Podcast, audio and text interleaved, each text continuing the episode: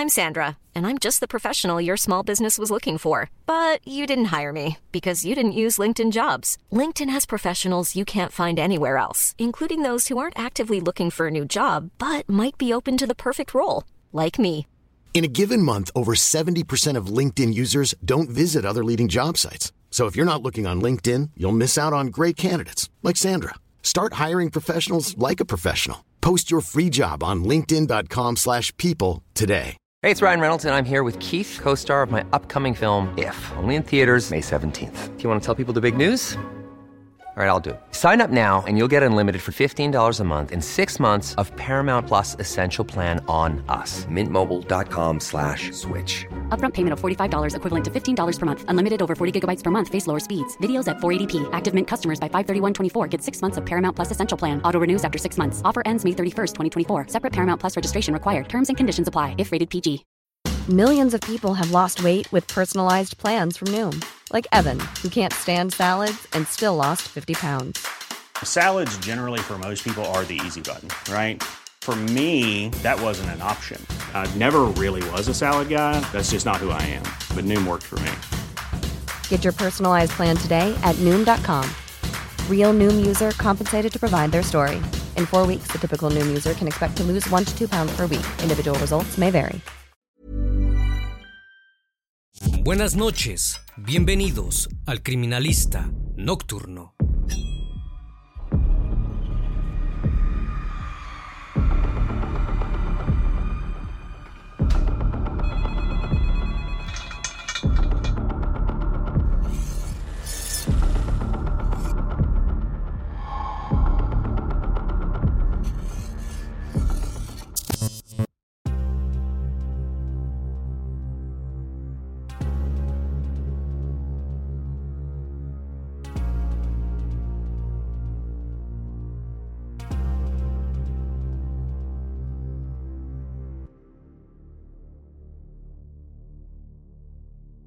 El 4 de mayo de 2017, un ciclista se encontraba pedaleando por las carreteras del paraje que envuelven al pantano de Foch, ubicado en Castellet, en la ciudad de Barcelona, España.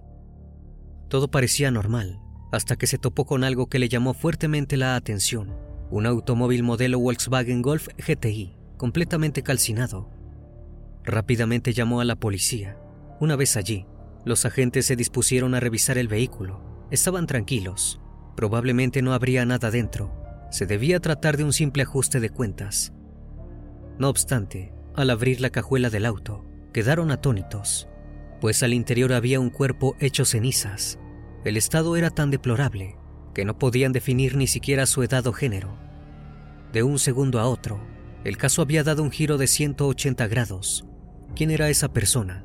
¿Y por qué había terminado en esas circunstancias? Ni con todas esas incógnitas podían imaginarse que aquel crimen se convertiría en uno de los más mediáticos del país. El criminalista nocturno. Rosa Peral contrajo matrimonio con Rubén Carbo cuando tenía tan solo 19 años. Durante un tiempo, la pareja convivió sin mayores problemas. Se llevaban bien y eran felices. Todo cambió cuando a sus 23 años, Rosa comenzó a trabajar en la Guardia Urbana de Barcelona, el mismo sitio que su marido. Desde entonces, la mujer tuvo varios amantes.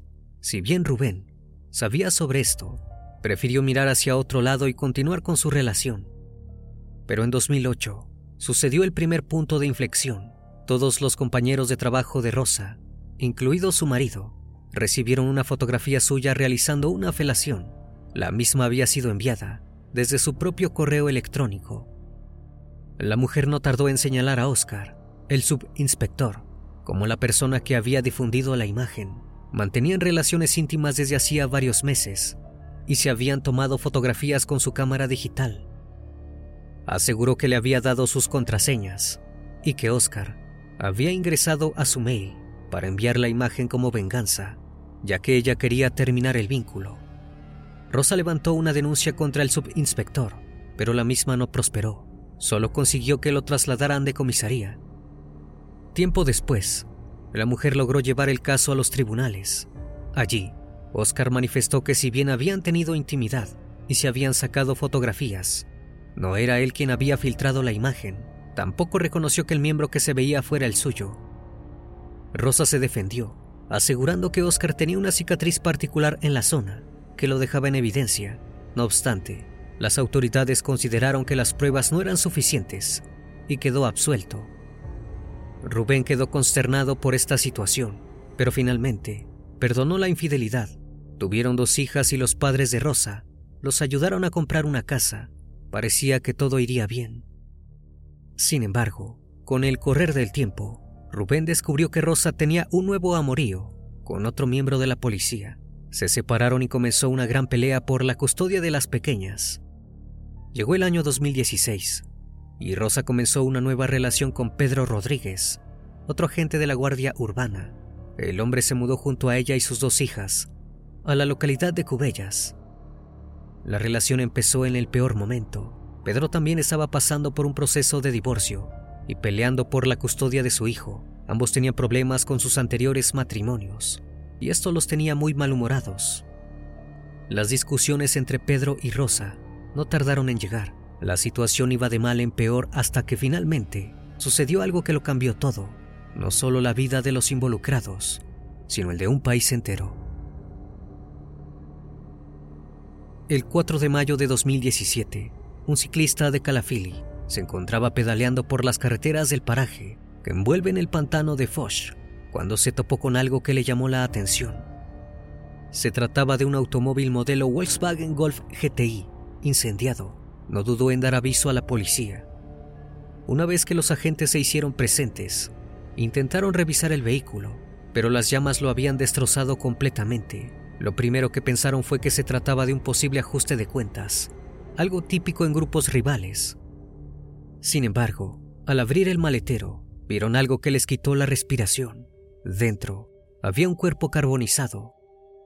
Anotaron la patente y consultaron a la central para saber a quién le pertenecía. Minutos después recibieron la noticia. Se trataba del agente Pedro Rodríguez de 38 años. Pero el cuerpo estaba completamente desfigurado. No podían deducir si le habían robado el coche o si efectivamente se trataba de él. Intentaron ponerse en contacto con Pedro y no obtuvieron respuesta. Las sospechas de un crimen se acrecentaron. Los peritos prosiguieron a revisar minuciosamente el lugar de investigación y notaron un rasgo crucial, un trozo de metal en el que se leía una numeración.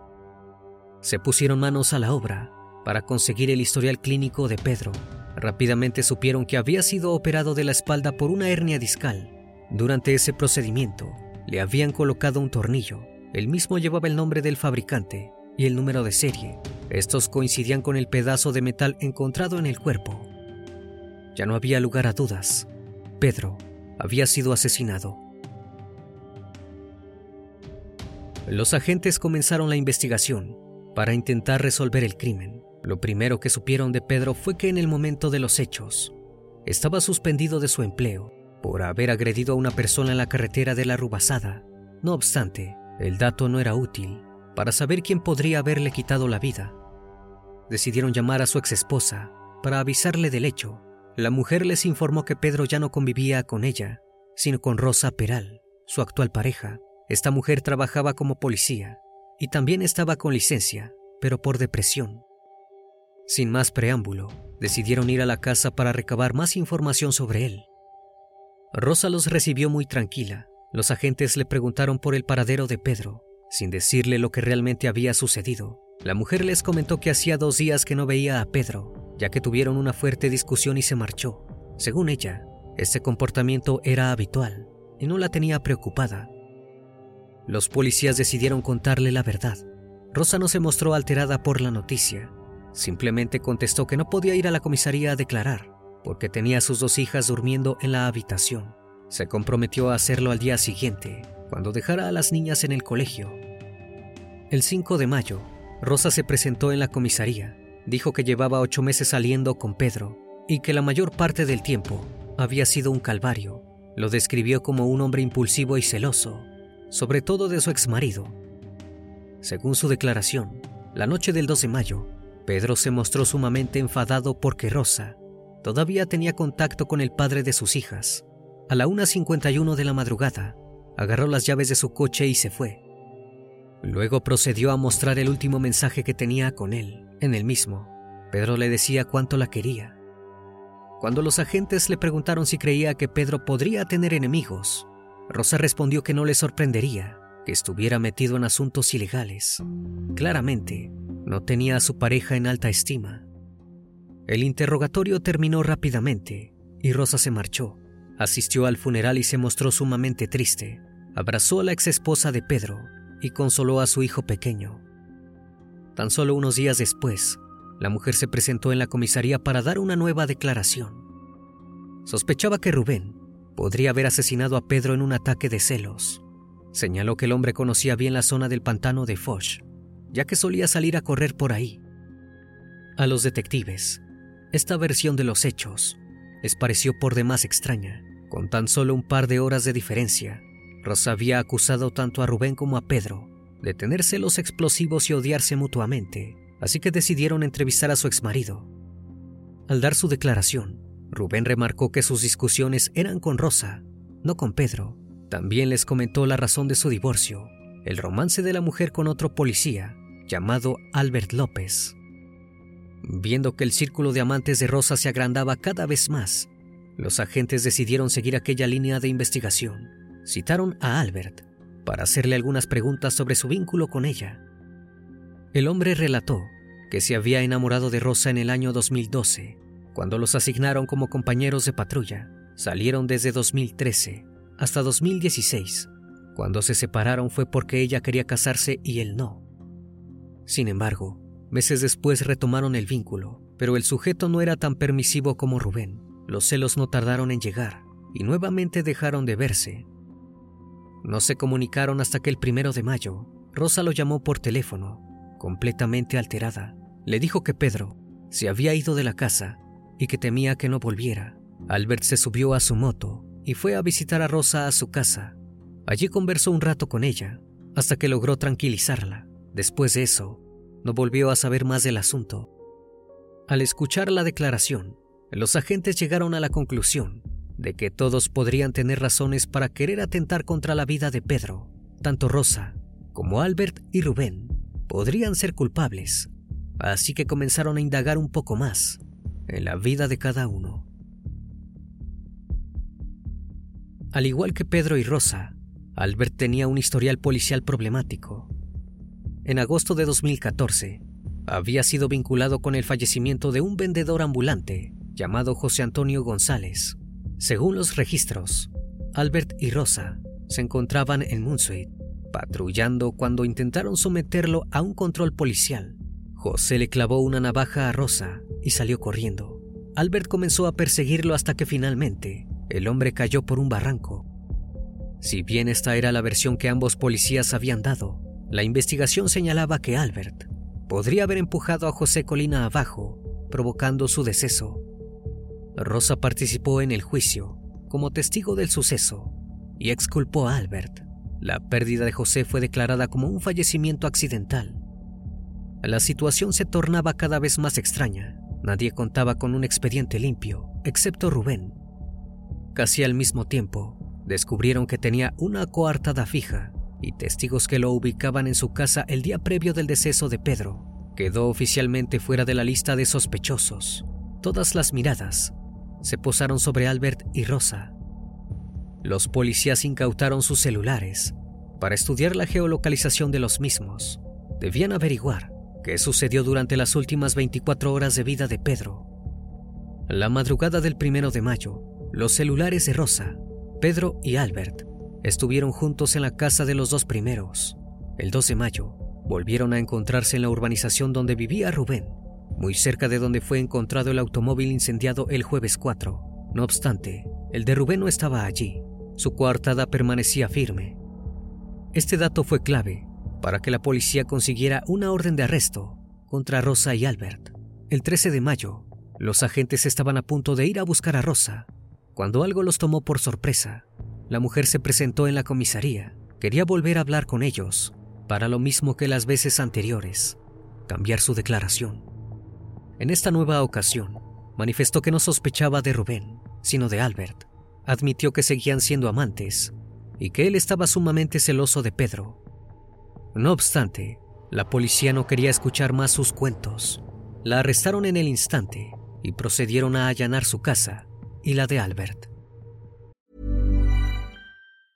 A lot can happen in three years, like a chatbot may be your new best friend. But what won't change? Needing health insurance. United Healthcare Tri Term Medical Plans, underwritten by Golden Rule Insurance Company, offer flexible, budget friendly coverage that lasts nearly three years in some states. Learn more at uh1.com. If you thought the only way to get a more defined jawline with natural looking results was through surgery, think again. Juvederm Volux XC is a non surgical injectable gel filler that improves moderate to severe loss of jawline definition and can help you achieve natural looking results with little downtime. Even better, this improved definition lasts up to one year with optimal treatment. No maintenance required. Improve jawline definition for a smooth, sculpted look with Juvederm Volux XC. For important safety information and to find a licensed specialist, visit juvederm.com. That's J U V E D E R M.com. Not for people with severe allergic reactions, allergies to lidocaine, or the proteins used in Juvederm. Common side effects include injection site redness, swelling, pain, tenderness, firmness, lumps, bumps, bruising, discoloration, or itching. There's a risk of unintentional injection into a blood vessel, which can cause vision abnormalities, blindness, stroke, temporary scabs, or scarring. Talk to a licensed specialist to find out if it's right.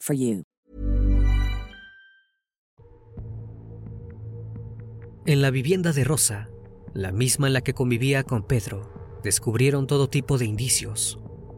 Al entrar, notaron que en la sala de estar se encontraba extremadamente limpia, al punto en que las paredes habían sido repintadas de blanco. También faltaba un sillón que ocupaba gran parte del living. Realizaron pruebas químicas para ver si se habían lavado rastros de sangre. Las mismas arrojaron que en una ampolleta del techo y en uno de los zócalos había ADN. Enviaron las muestras al laboratorio para comprobar si arrojaban coincidencia con el de la víctima. Luego de buscar hasta en el lugar más recóndito de la vivienda, hallaron un objeto sumamente importante en una bota de rosa, el celular de Pedro.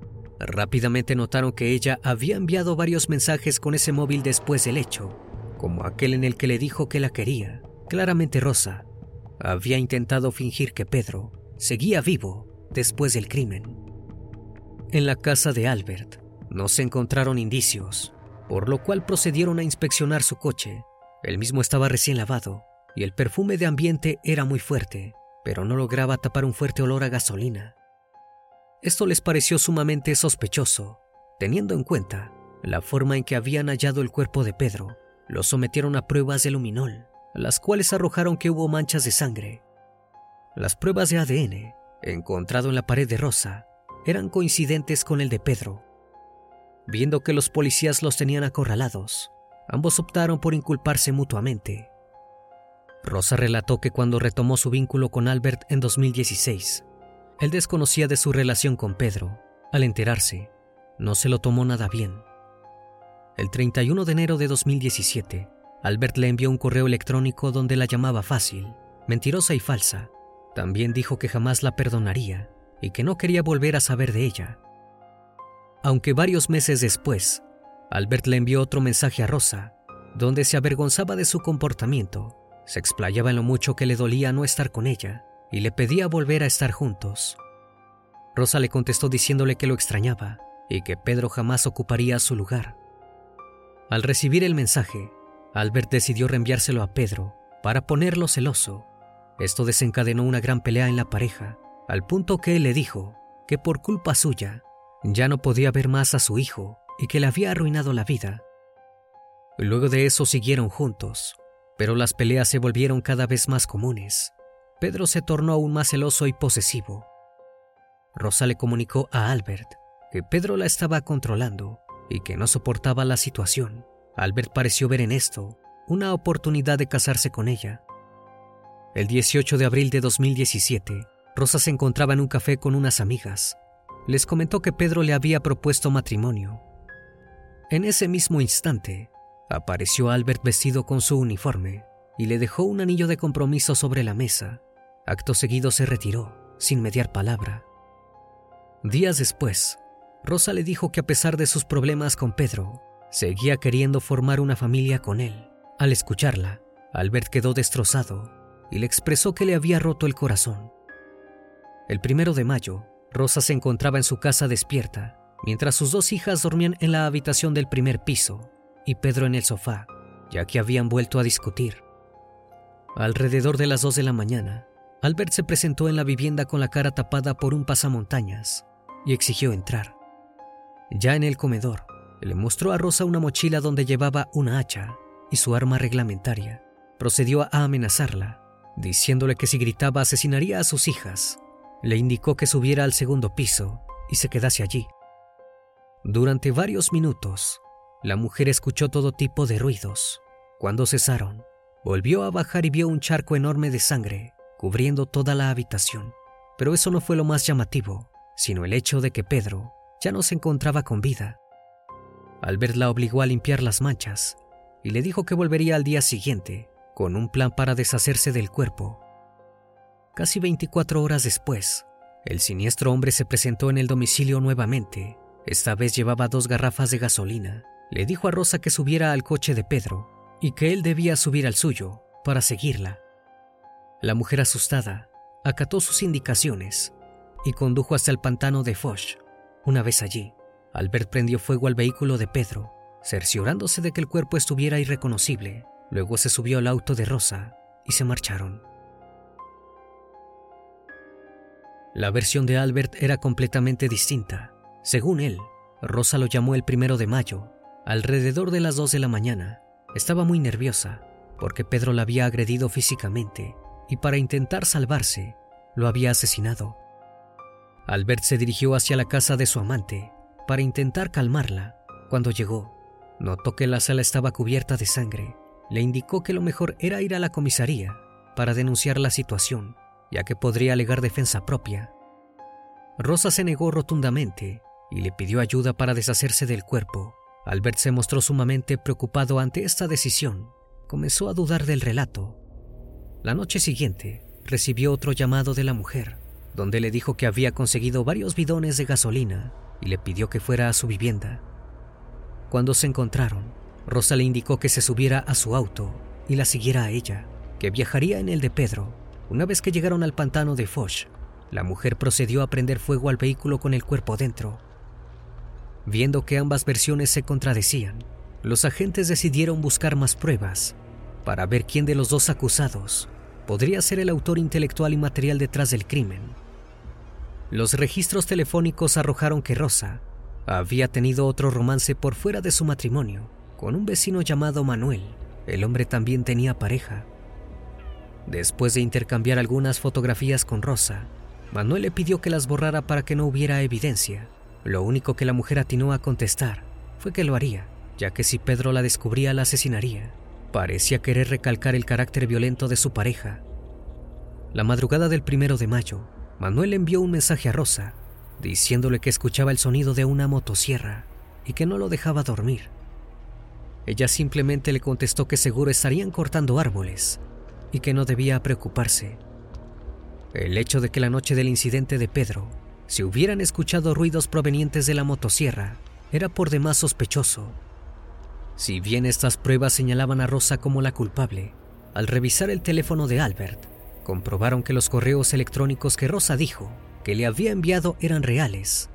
Ambos tenían iguales posibilidades de ser los autores del crimen.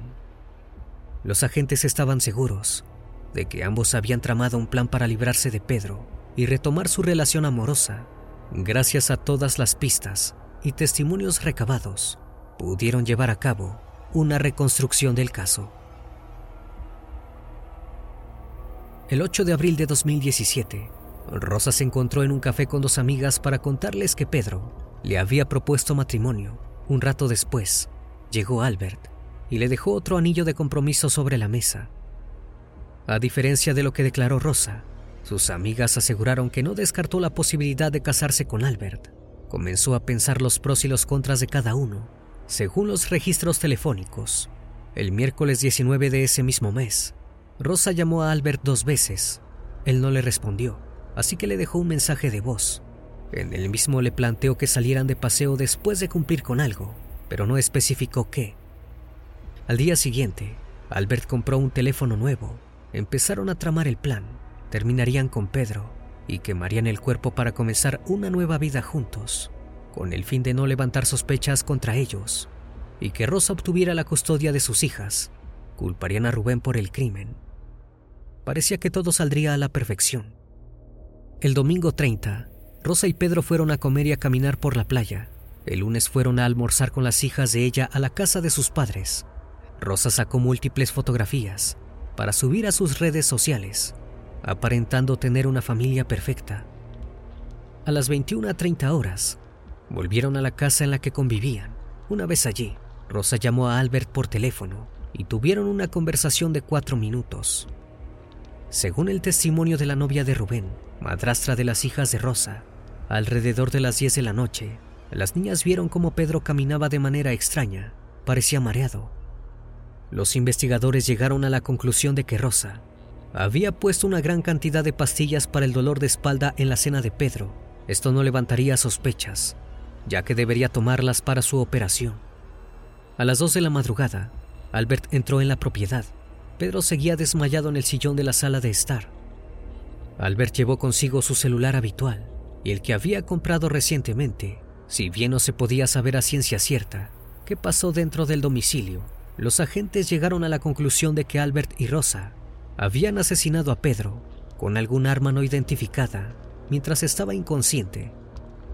Siguiendo las pruebas recabadas de los mensajes con Manuel, podían asumir que luego de asesinar a Pedro, comenzaron a cortar el sillón con la sierra para no dejar pistas. Durante la tarde de ese día, las cámaras de las calles aledañas al domicilio de Rosa ubicaron a Albert, estacionado en un servicentro para comprar dos bidones de benzina. Ya reunido con Rosa, ambos fueron a las cercanías de la casa de Rubén con el celular de Pedro, con el fin de que la geolocalización despistara a los investigadores. Una vez allí, utilizaron el mismo teléfono para escribirle a Rosa, en un burdo intento de simular que Pedro seguía vivo. Esto haría creer a los agentes que su última conexión había sido en la casa de Rubén. Ignoraban completamente el hecho de que el exmarido estaba muy lejos, lo cual le proporcionaría una coartada. Tras pasar por ahí, Albert se subió a su auto y Rosa al de Pedro, con el cuerpo en el maletero. Se dirigieron hacia el pantano de Foch. Al llegar, descargaron los bidones e incendiaron el Golf GTI con el cuerpo dentro. Luego Rosa mandó varios mensajes desde el celular de Pedro para que así se creyera que aún estaba con vida.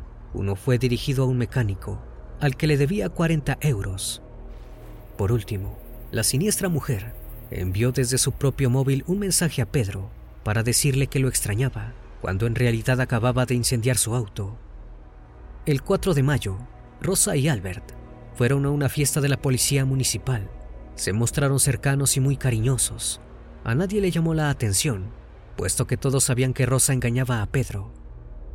No obstante, este dato dejó en claro que Rosa no había asesinado a su pareja en defensa propia, ya que en ese caso no se hubiera mostrado tan alegre tan solo un día después. Con esta historia como la versión oficial, comenzó el proceso para encarcelar a Rosa y a Albert. La primera audiencia fue el 3 de febrero de 2020. Rosa y Albert fueron acusados de haber ultimado a Pedro el 1 de mayo de 2017 y al día siguiente a haber escondido el cuerpo en el maletero de su coche y haberlo llevado hasta el pantano de Foch, donde lo habían quemado. Un compañero de Albert declaró haber mantenido una conversación con él semanas atrás. Cuando le preguntó cómo deshacerse de un cuerpo, el hombre en su ignorancia le dijo que lo escondería en un vehículo y le prendería fuego. Ya no había forma de defenderse. Era evidente que Albert y Rosa habían llevado a cabo el siniestro crimen. Finalmente, ocho de los diez miembros del jurado popular consideraron a Rosa y a Albert culpables del asesinato con alevosía de Pedro. Albert fue condenado a 20 años de cárcel, mientras que Rosa recibió 25 por el agravante de parentesco. Además, ambos debían indemnizar a la familia de la víctima con 885 mil euros. Si bien sus abogados intentaron apelar a la sentencia, tanto el Tribunal Superior de Justicia de Cataluña como el Tribunal Superior ratificaron el pedido el caso despertó tanto interés en la población que el 8 de septiembre de 2023, Netflix sacó una serie de ficción llamada El cuerpo en llamas. Planning for your next trip? Elevate your travel style with Quince. Quince has all the jet setting essentials you'll want for your next getaway, like European linen, premium luggage options, buttery soft Italian leather bags, and so much more. And is all priced at 50 to 80% less than similar brands. Plus, Quince only works with factories that use safe and ethical manufacturing practices. Pack your bags with high-quality essentials you'll be wearing for vacations to come with Quince. Go to quince.com/pack for free shipping and 365-day returns. Rosa intentó paralizar el estreno denunciando una posible vulneración del derecho al honor de sus hijas, pero no tuvo éxito. Al ver que esto no era posible, volvió a arremeter contra la compañía intentando reclamar a la plataforma de streaming una gran suma de dinero por derechos de autor. Sin embargo, estas declaraciones contrastaron con las que ofreció una de sus compañeras de la primera cárcel en la que estuvo, en Wadras. La mujer aseguró que Rosa disfrutaba salir en la televisión y que se hablara sobre ella. También contó que Rosa les habría dicho a ella y a sus compañeras había acabado con Pedro. Según esta versión, le dio un medicamento en agua para que se calmara porque estaban discutiendo muy fuerte. El mismo día, y en la misma plataforma, se estrenó un documental llamado Las cintas de Rosa Peral, el cual contaba con la participación de la victimaria. Durante su entrevista, defendió su inocencia y aseguró que actuó por el miedo que Albert le provocaba. También alegó que fue juzgada injustamente por una sociedad machista que la condenó más por su vida sentimental que por las pruebas del juicio. El documental causó un gran revuelo. A pocos días de su estreno, más de la mitad de los participantes, entre ellos dos periodistas, el fiscal del caso y el abogado de la familia de Pedro, denunciaron que la productora les engañó sobre el objetivo de la película. Este último solicitó el embargo de cualquier tipo de ingreso que pudieran recibir los condenados por la serie o el documental. No obstante, la realidad es que Rosa no podía recibir el dinero, ya que no estaba autorizada a brindar ninguna entrevista. El 20 de septiembre de 2023, la Generalidad de Cataluña le abrió un expediente por las diversas charlas que había tenido con distintos medios de comunicación. El Departamento de Justicia la sancionó limitando de manera inminente sus llamadas y videollamadas a solo familiares directos. Si Rosa intenta realizar nuevas entrevistas mediante esos números, podría vetarse toda su comunicación con el mundo exterior. Pero esos no fueron los únicos problemas que causó Rosa mientras estaba en prisión. El letrado de la familia de Pedro la demandó por un posible alzamiento de bienes, ya que había donado a su padre la mitad de la casa que poseía en Cubellas, pocas semanas antes de ser condenada. El abogado sospechaba que pudo tratarse de una estrategia para no pagar la indemnización a la familia de la víctima. Por otro lado, Rosa fue sometida a múltiples traslados de prisión. En 2021, provocó varios conflictos entre sus compañeras del recinto, ya que mantenía vínculos amorosos con ellas y se comportaba sumamente posesiva. Incluso llegó a mantener una relación abierta, donde solo ella podía estar con otras personas. Además, Rosa acumulaba faltas por ocultar el móvil en su celda. Primero fue trasladada a Brians y actualmente se encuentra en Massandrick. Hoy en día, pasa la mayor parte de su tiempo sola y no tiene ningún tipo de poder sobre las otras reclusas. Estudia la carrera de Derecho y trabaja dentro de la cárcel. No cobró nada de dinero por el documental o por la serie. En el caso de que Netflix efectivamente pague una suma por la participación de Rosa, la audiencia de Barcelona embargará ese dinero para las indemnizaciones que la sentencia fijó para los familiares de Pedro. Cuando Rosa haya cumplido su condena, pasará una década entera bajo libertad condicional y deberá mantener una distancia mínima de mil metros con los familiares de su expareja. Rosa podría iniciar una nueva vida si se lo propone, pero las consecuencias de sus terribles actos la perseguirán para siempre. Una vez más, estimado público, agradezco su compañía. Gracias por brindar un espacio de su tiempo para conocer un caso más de este canal. Si aún no estás suscrito, te hago la cordial invitación a que lo hagas y formes parte de esta gran comunidad. Esto es El Criminalista Nocturno. Hasta la próxima emisión. Buenas noches.